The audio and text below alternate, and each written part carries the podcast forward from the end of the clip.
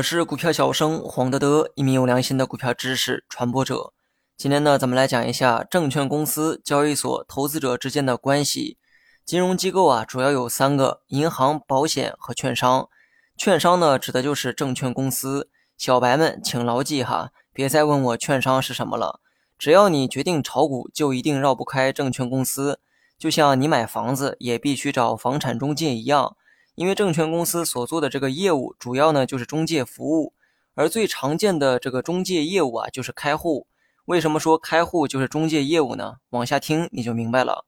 上期呢，我们说到了证券交易所，交易所是为人们的交易提供场所的地方，所有人的交易啊都在这里面进行。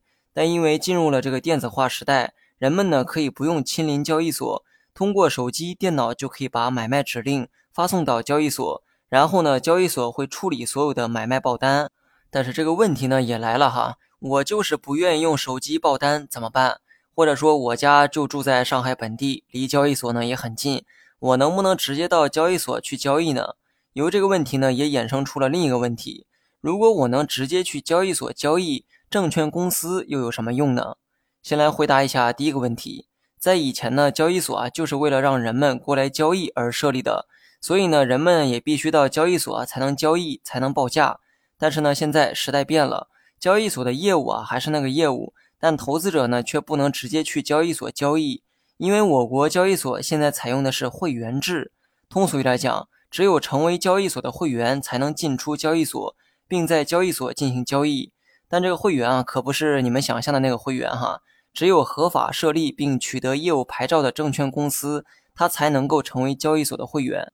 所以呢，准确的说，交易所处理的那些买卖信息，其实呢都来自各个证券公司的报单。此时呢，肯定会有人好奇哈，那我平时买卖的时候是通过谁成交的呢？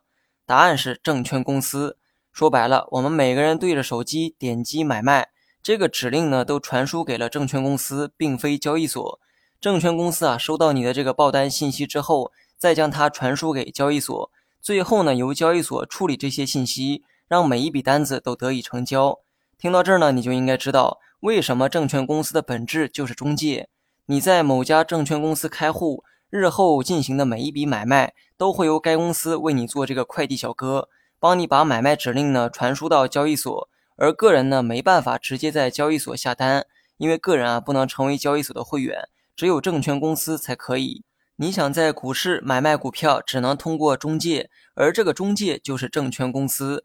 证券公司呢也会从你那边收取中介费，也就是佣金。你每交易一次，证券公司呢就会收取一定比例的费用作为佣金。显而易见哈，佣金这部分收益几乎呢没啥成本，所以呢证券公司也很愿意赚这个钱。那么为了吸引人们到自家的公司开户，往往呢会以低佣金或者是更好用的炒股软件为由，吸引人们过来开户。